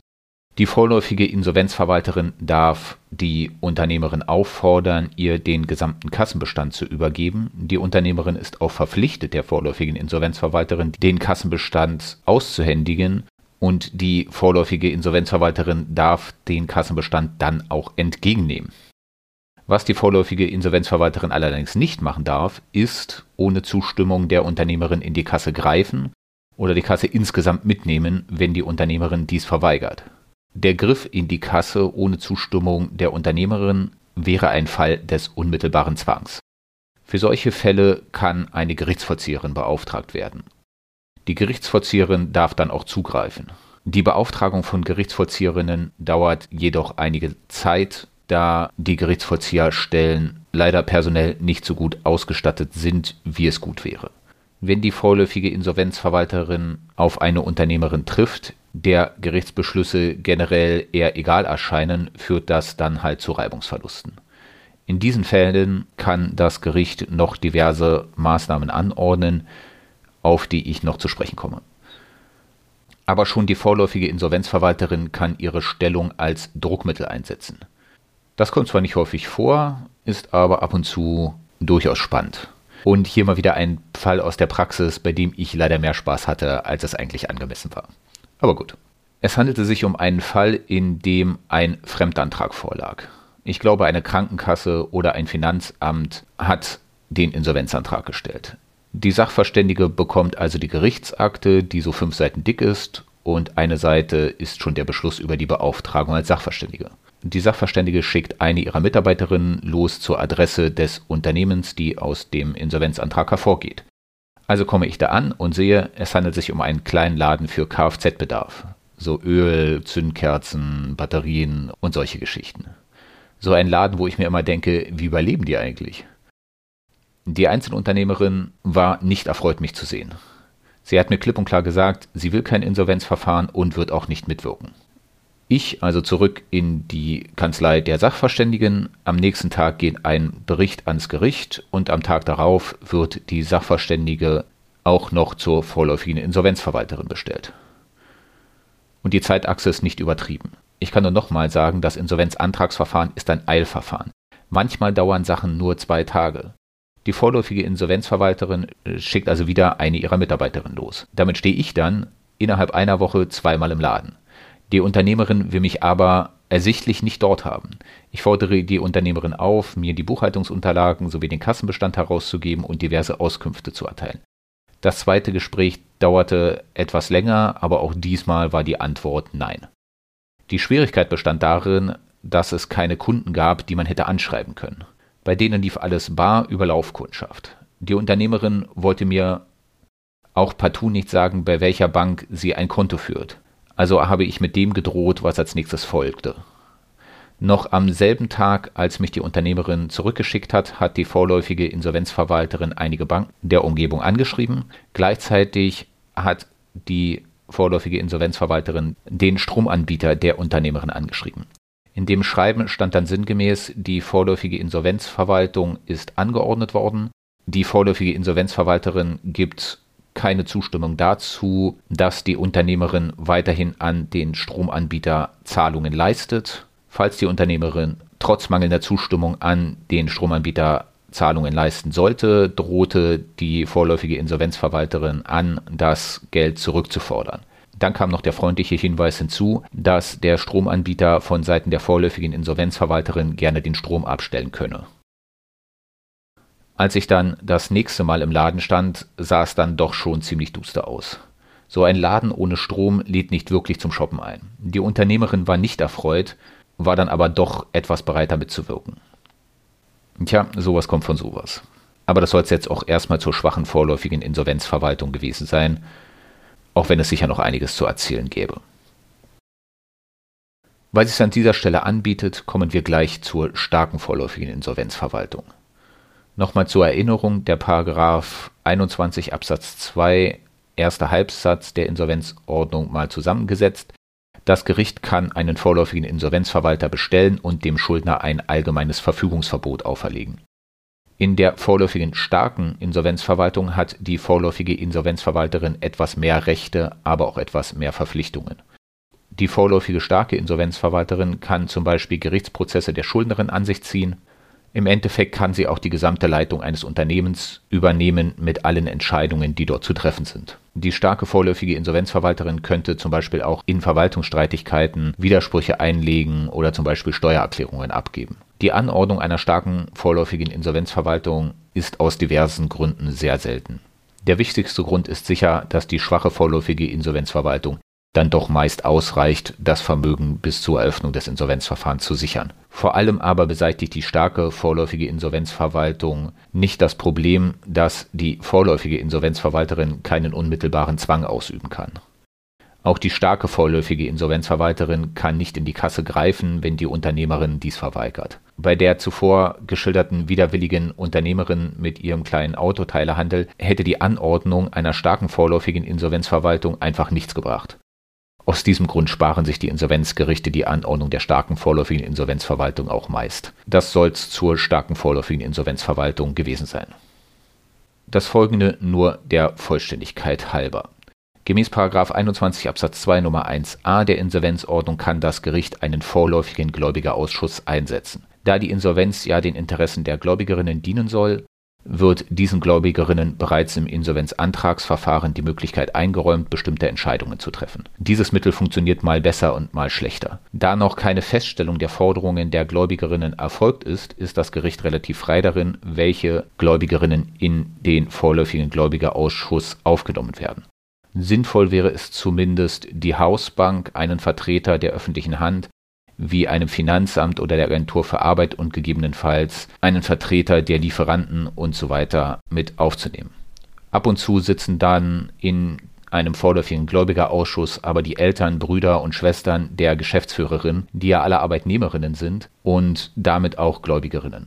Üblicherweise teilt die vorläufige Insolvenzverwalterin oder in Ausnahmefällen auch die Sachverständige oder Sachwalterin den Gläubigerinnen vor größeren Entscheidungen den Sachstand mit und lässt den vorläufigen Gläubigerausschuss abstimmen. Das heißt auch, dass man so einen Ausschuss auch nur bestellt, wenn bereits im Insolvenzantragsverfahren große Entscheidungen anstehen, bei denen sich die diversen Parteien absichern wollen. Die Gläubigerinnen werden sich erfahrungsgemäß später im Verfahren sehr selten beschweren, wenn etwas schief geht, sie aber vorher zum Beispiel den Verkauf des Betriebsgrundstücks oder die Auszahlung von Geschäftsführergehältern zugestimmt haben. Die Einsetzung eines vorläufigen Gläubigerausschusses ist selten, kommt aber gelegentlich bei größeren Unternehmen schon mal vor. Und damit komme ich zu den im Gesetz geregelten, sagen wir mal, etwas spannenderen Zwangsmitteln wie der Durchsuchung von Wohn- und Geschäftsräumen, der Postsperre und der Vernehmung vor Gericht mit gegebenenfalls der Anordnung der Vorführung und der Erzwingungshaft. Kommen wir gleich mal zu den für mich unangenehmsten Fällen. Denjenigen mit einer Anordnung der Durchsuchung von Wohn- und Geschäftsräumen. Jetzt könnten Sie versucht sein, die Durchsuchung in der Insolvenzordnung zu finden. Dieser Versuch würde kläglich scheitern. Also nicht, dass eine Durchsuchung nicht möglich wäre und auch regelmäßig von Gerichten angeordnet würde, aber wozu sollte man die Durchsuchung extra in die Insolvenzordnung schreiben? Also zum Beispiel nur, weil man ja alles andere, wie zum Beispiel die Postsperre, auch in die Insolvenzordnung reingepackt hat. Weit gefehlt. Den Insolvenzgerichten steht die Anordnung einer Durchsuchung offen, weil 21 Absatz 1 der Insolvenzordnung dem Insolvenzgericht die Aufgabe gibt, alle Maßnahmen zu treffen, die erforderlich erscheinen, um bis zur Entscheidung über den Antrag eine den Gläubigern nachteilige Veränderung in der Vermögenslage des Schuldners zu verhüten. Paragraph 4 der Insolvenzordnung verweist auf die Zivilprozessordnung, also die ZPO, in den Paragraphen 700 58 und 758a der ZPO steht dann die Durchsuchung. Grandiose Idee des Gesetzgebers, einen wirklich starken Grundrechtseingriff über zwei Verweisungen, eine davon auch noch in einem anderen Gesetz zu verstecken. Aber gut. Jetzt ist es aber nicht so, dass die Sachverständige oder die vorläufige Insolvenzverwalterin die Durchsuchung selbst durchführt. Vielmehr ordnet das Insolvenzgericht die Durchsuchung der Räumlichkeiten an, die am sinnvollsten erscheinen. Manchmal sind die Geschäftsräume die sinnvollste Möglichkeit, manchmal auch Wohnräume. Oft genug sind die Geschäftsräume die sinnvollste Möglichkeit.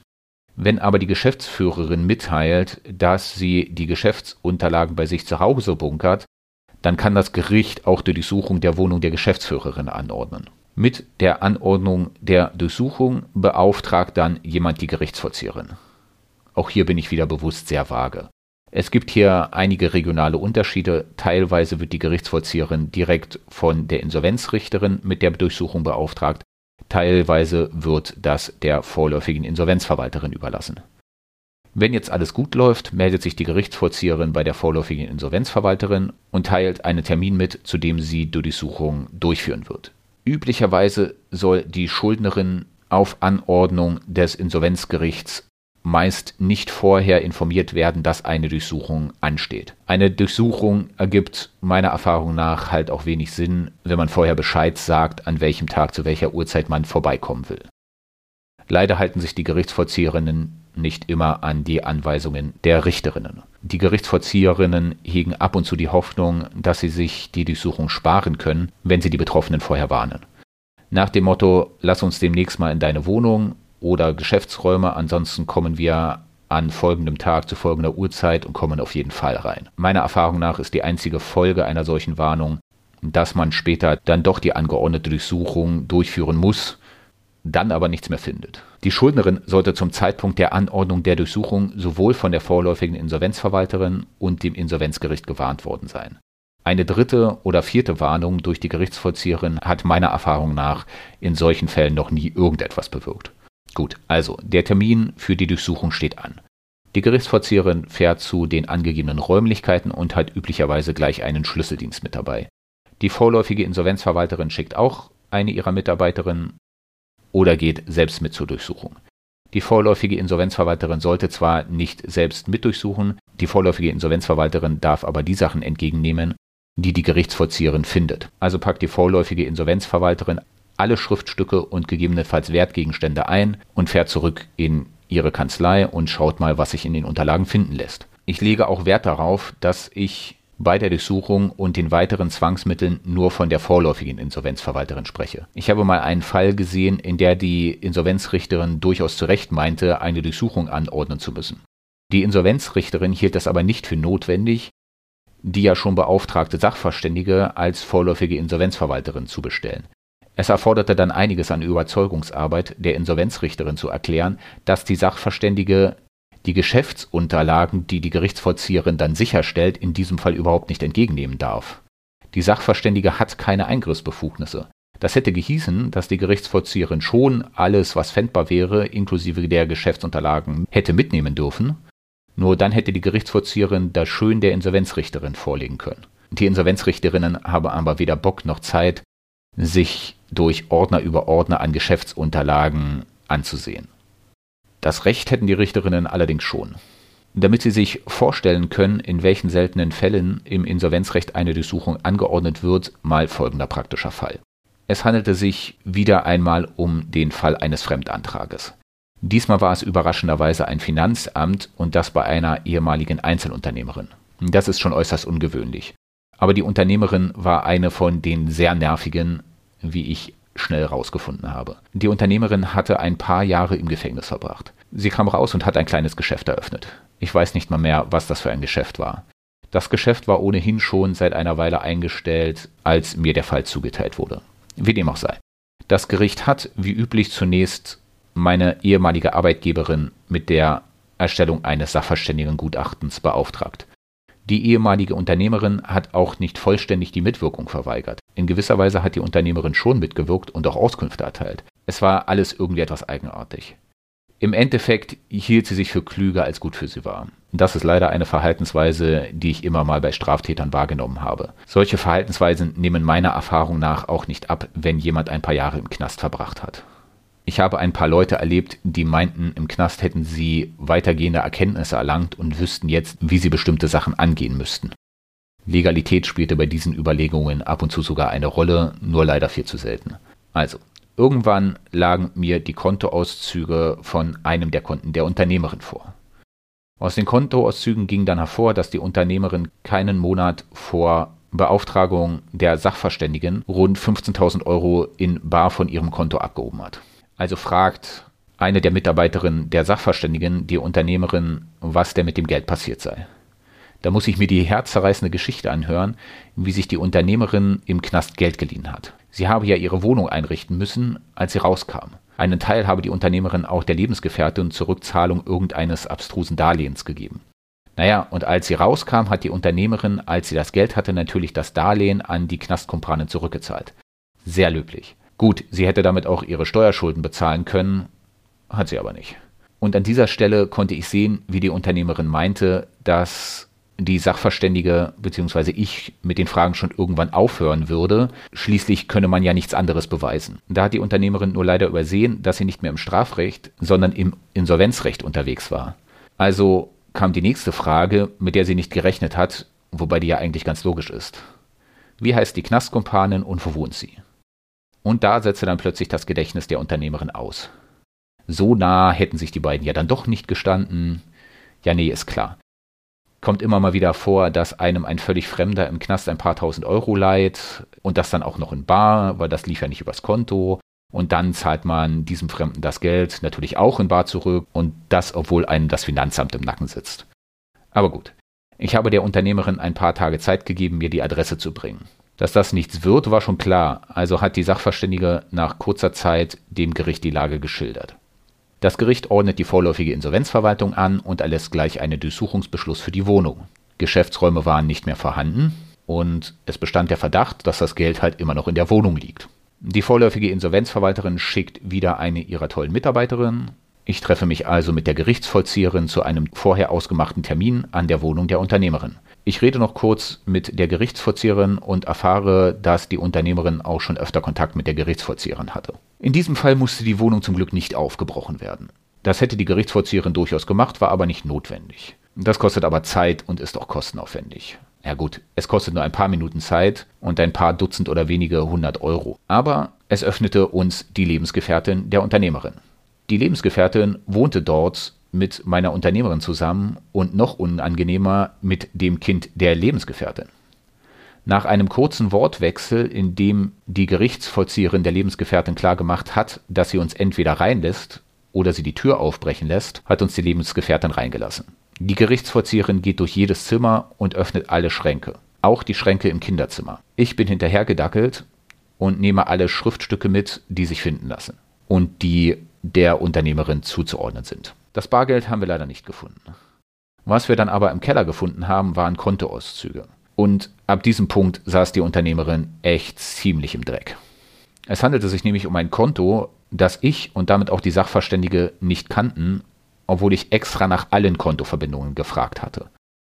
Das durfte mal astrein eine Bankrottstraftat gemäß 283 StGB gewesen sein.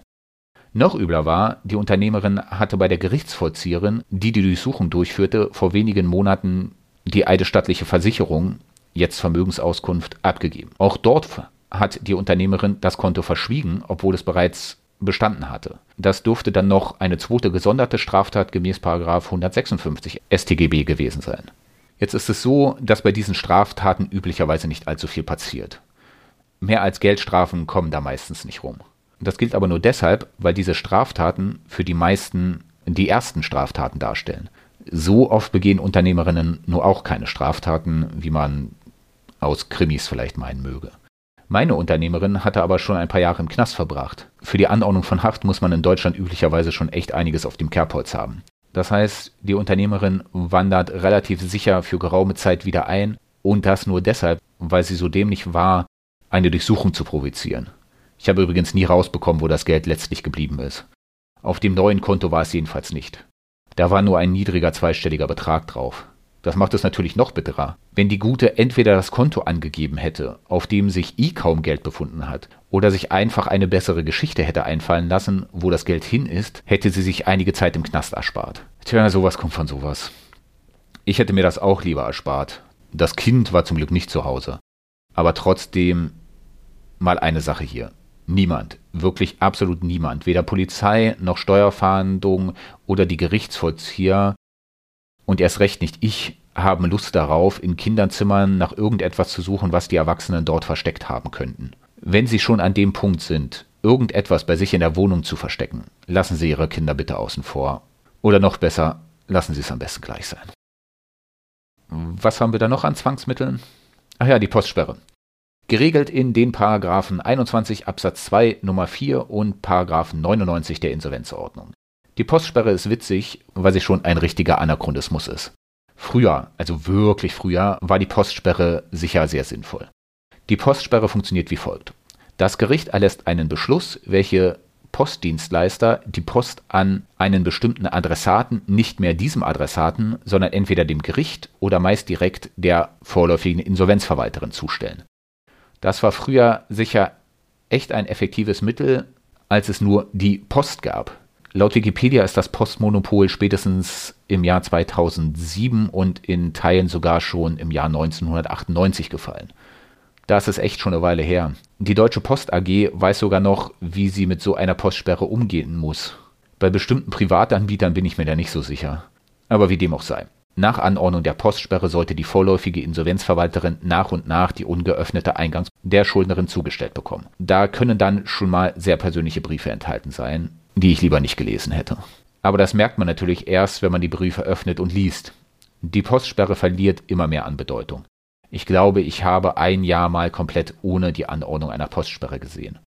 Die Gründe sind auch ziemlich klar. Zum einen ist die Post, die eine Schuldnerin bekommt, meist gar nicht so wahnsinnig wichtig. Wichtiger wäre ja die Ausgangspost mit den Rechnungen, die die Unternehmerin stellt. Man will ja Vermögen sicherstellen und in Eingangspost ist Vermögen nur selten vorhanden. Dann ist es bei der Vielzahl an privaten Postanbietern ein Glücksspiel, ob man zufällig den richtigen oder alle richtigen Postanbieter mit der Anordnung der Postsperre erwischt. Nicht zuletzt ist Briefpost gerade im Geschäftsbereich auch nicht mehr so wahnsinnig relevant. Wer verschickt schon noch Rechnungen per Brief, wenn eine Mail kostenlos ist? Das soll zur Postsperre auch gewesen sein. Kommen wir zur Vernehmung. Das könnte für Sie als Hörerin auf den ersten Blick jetzt erst einmal nicht wie eine Zwangsmaßnahme aussehen. Das kann aber sehr leicht eine Zwangsmaßnahme werden.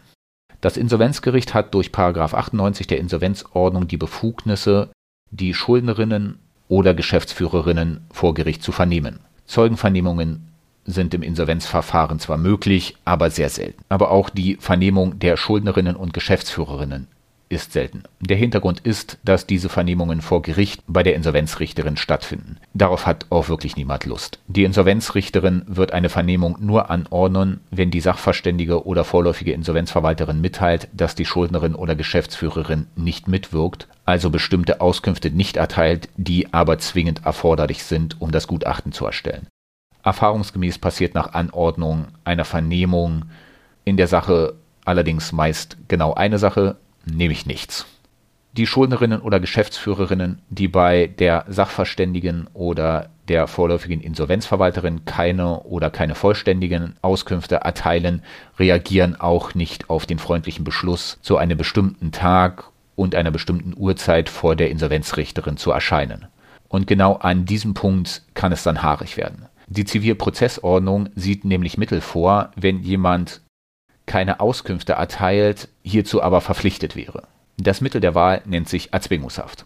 Das heißt, die Richterin wartet den Termin in aller Seelenruhe in ihrem Richterzimmer ab und erlässt dann an dem Tag, an dem die Schuldnerin oder Geschäftsführerin nicht kommt, einen Haftbefehl. Nicht, dass hier Missverständnisse entstehen. Die Haft wird nicht wegen der Schulden angeordnet.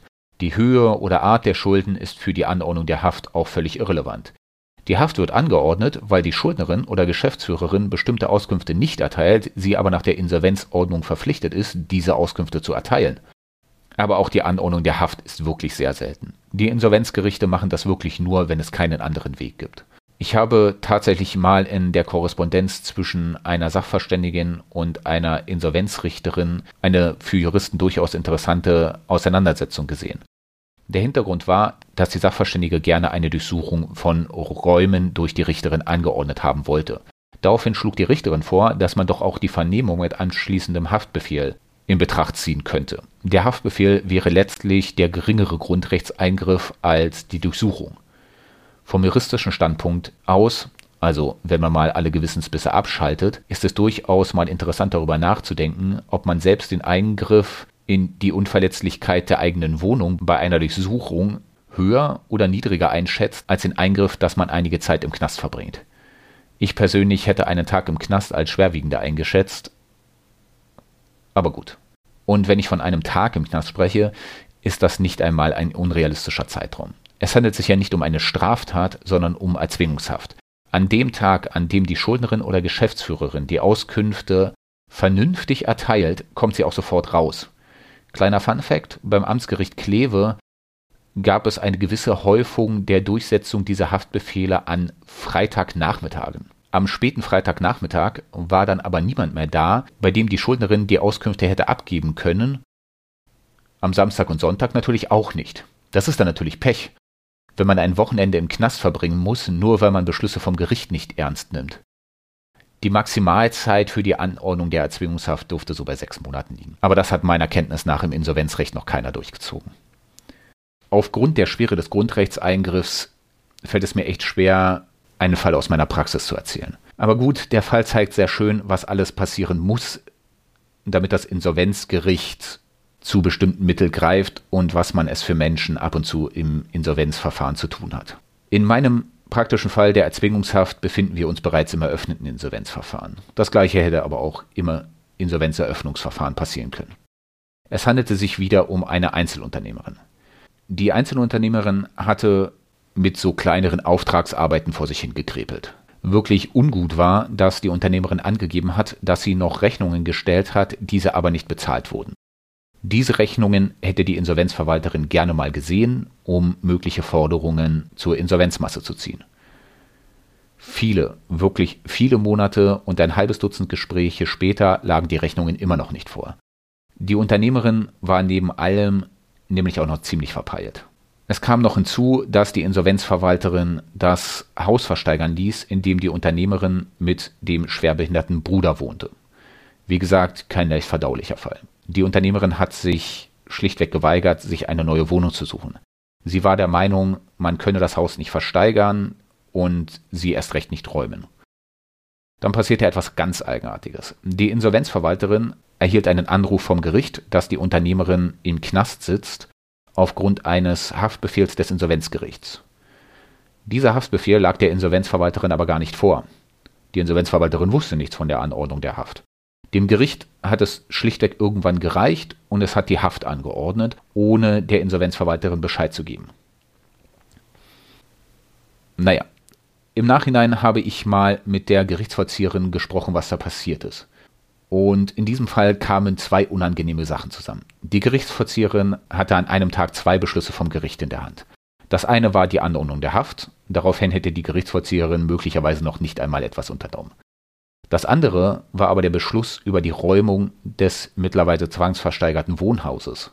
Das war für die Gerichtsvollzieherin tatsächlich mal ein glücklicher Zufall. Eine Zwangsräumung stellt sich nämlich viel einfacher dar, wenn die zu räumende Bewohnerin sich im Knast befindet und nicht dazwischen funken kann.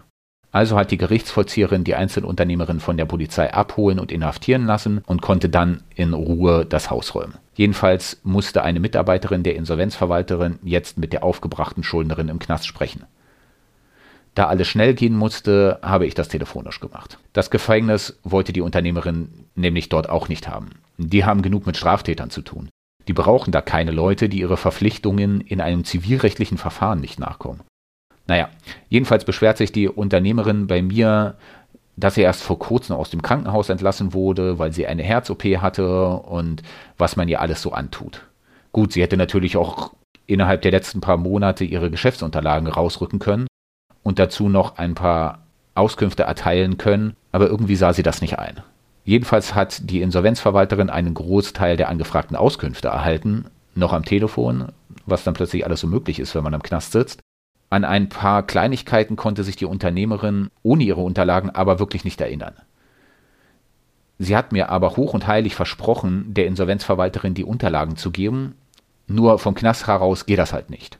Also hat die Insolvenzverwalterin dem Gericht Bescheid gegeben und am nächsten Tag war die Unternehmerin draußen. Als nächstes können Sie mal raten, was dann passiert ist. Die Unternehmerin ist untergetaucht. Eine Zeit lang hat sie wohl bei der Schwester gewohnt und ist dann ohne Ummeldung einer neuen Adresse irgendwo hingezogen. Ich habe die danach jahrelang nie wieder gesehen. Völlig irre. Da ging es wirklich um wenig Geld. Vor allem aber um Geld, was die Unternehmerin selbst ohnehin nicht mehr bekommen hätte.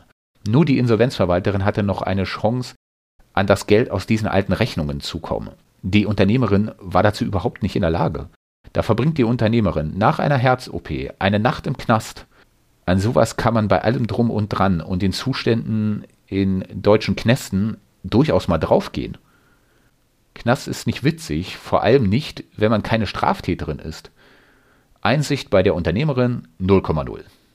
Die Richterin hätte jederzeit wieder einen Haftbefehl erlassen können, wenn man die Unternehmerin gefunden hätte. Einfach nur irre. An dem Fall kann man auch sehr gut sehen, warum die Vernehmung mit Haftbefehlen in Insolvenzantragsverfahren sehr selten ist. Wie schon mehrfach gesagt, es handelt sich um ein Eilverfahren. Das Ansetzen einer Vernehmung, dann der Erlass des Haftbefehls und zuletzt die Inhaftierung dauern schlichtweg zu lang, um in einem Eilverfahren schnell genug Ergebnisse zu erzielen. So, das soll es mit der Erzwingungshaft auch gewesen sein. Das Thema ist gruselig genug für ein im Endeffekt zivilrechtliches Verfahren auch ziemlich krass. Kommen wir zum letzten Zwangsmittel oder vielmehr Ermittlungsmittel, welches dem Gericht offen steht, nämlich die Abfrage bestimmter Daten bei, bei bestimmten Behörden. Diese Befugnis setzt sich so nach und nach bei den Insolvenzgerichten durch. Die Befugnisse ergeben sich wenn dann überhaupt wieder aus der Verweisung von Paragraph 21 Absatz 1 der Insolvenzordnung und Paragraph 4 der Insolvenzordnung, diesmal allerdings bezogen auf Paragraph 802l der Zivilprozessordnung. In Paragraph 802l Absatz 1 ZPO heißt es, kommt der Schuldner seiner Pflicht zur Abgabe der Vermögensauskunft nicht nach oder ist bei einer Vollstreckung in die dort aufgeführten Vermögensgegenstände eine vollständige Befriedigung der Gläubiger voraussichtlich nicht zu erwarten, so darf der Gerichtsvollzieher.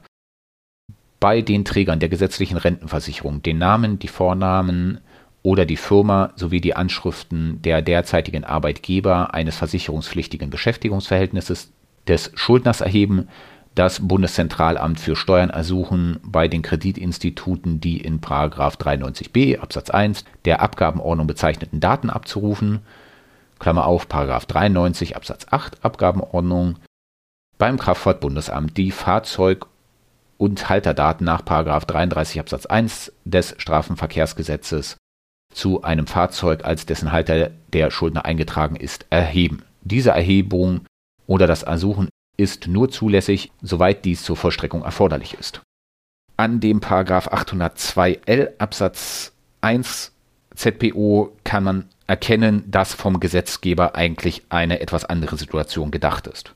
Die Situation, die der Paragraph 802l ZPO abbilden soll, ist der, dass eine Gläubigerin die Gerichtsvollzieherin beauftragen kann, bestimmte Auskünfte über die Schuldnerin direkt bei Behörden abzufragen. Das Amtsgericht Leipzig hat am 18.04.2019 zum Aktenzeichen 403 IN 250/19 beschlossen, dass die Befugnis auch dem Insolvenzgericht offenstehen muss. Kleiner Fun fact, diese Angelegenheit ist nur am Rande wegen den Grundrechtseingriffen umstritten.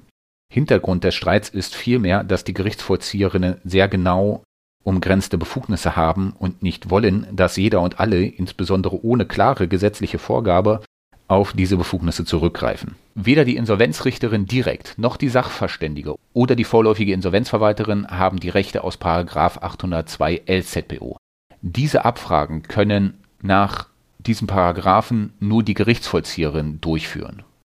Es gibt auch Behörden, die das machen können, dann aber nicht direkt über 802 LZPO.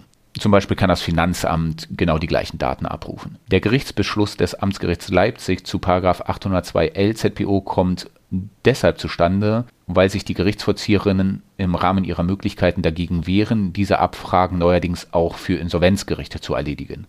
Die Gerichtsvollzieherinnen stehen bei diesen Auseinandersetzungen aber schon aus einem Grund auf verlorenem Posten.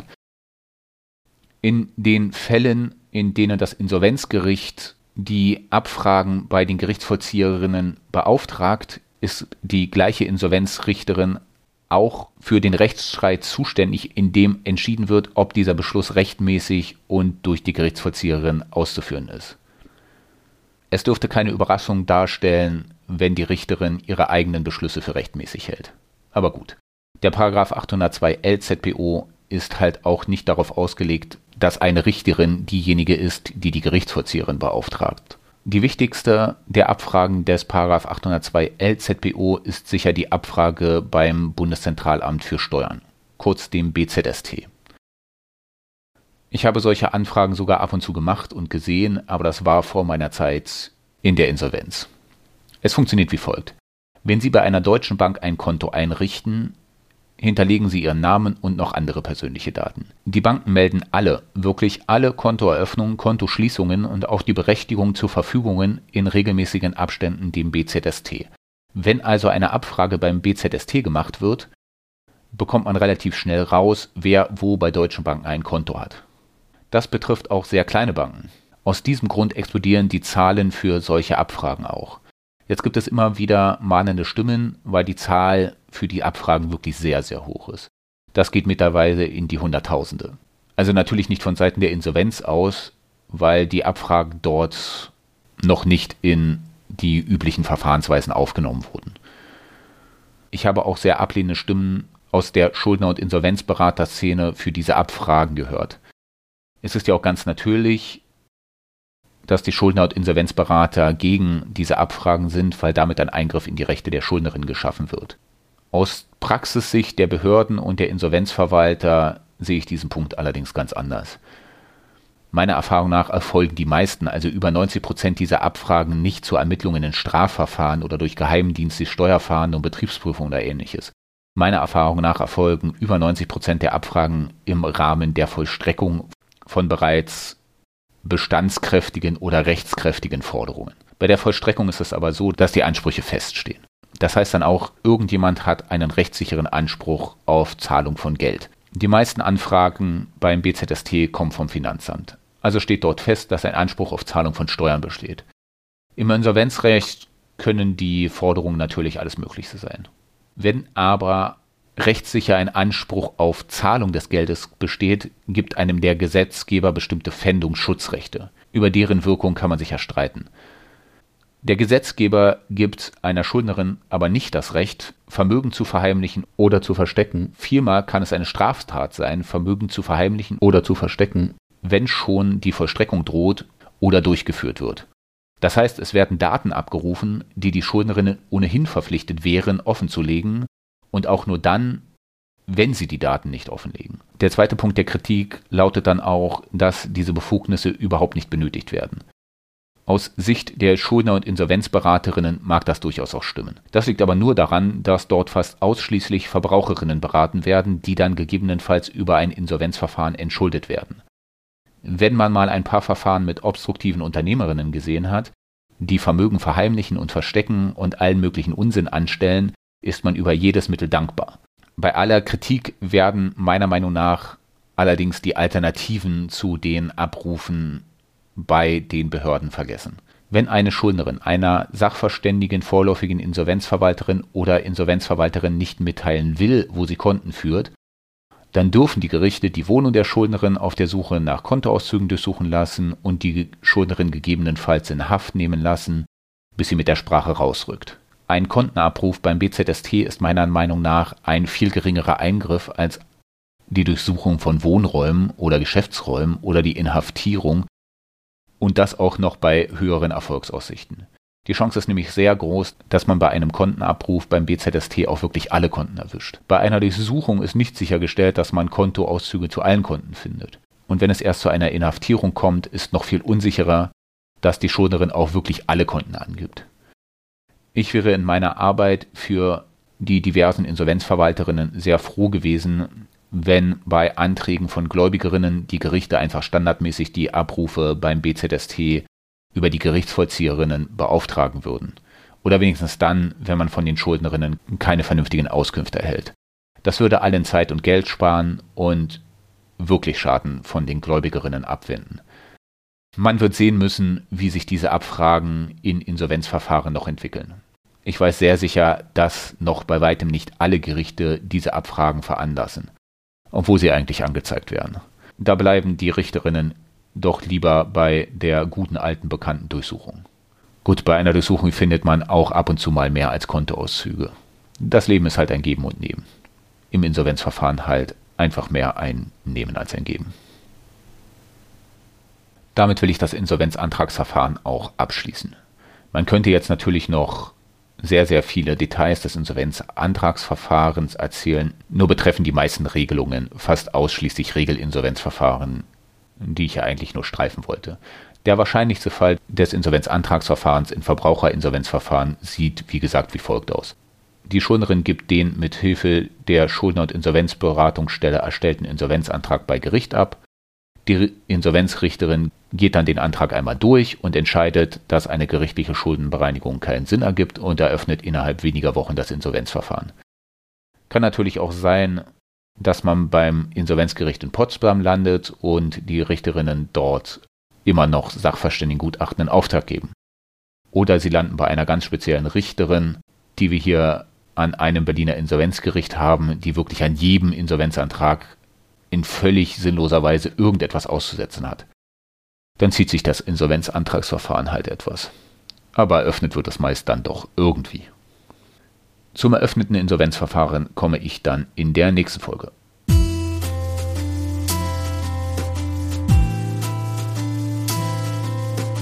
Das war die Taschen des Nachtmannes, der Verbraucherinsolvenz-Podcast.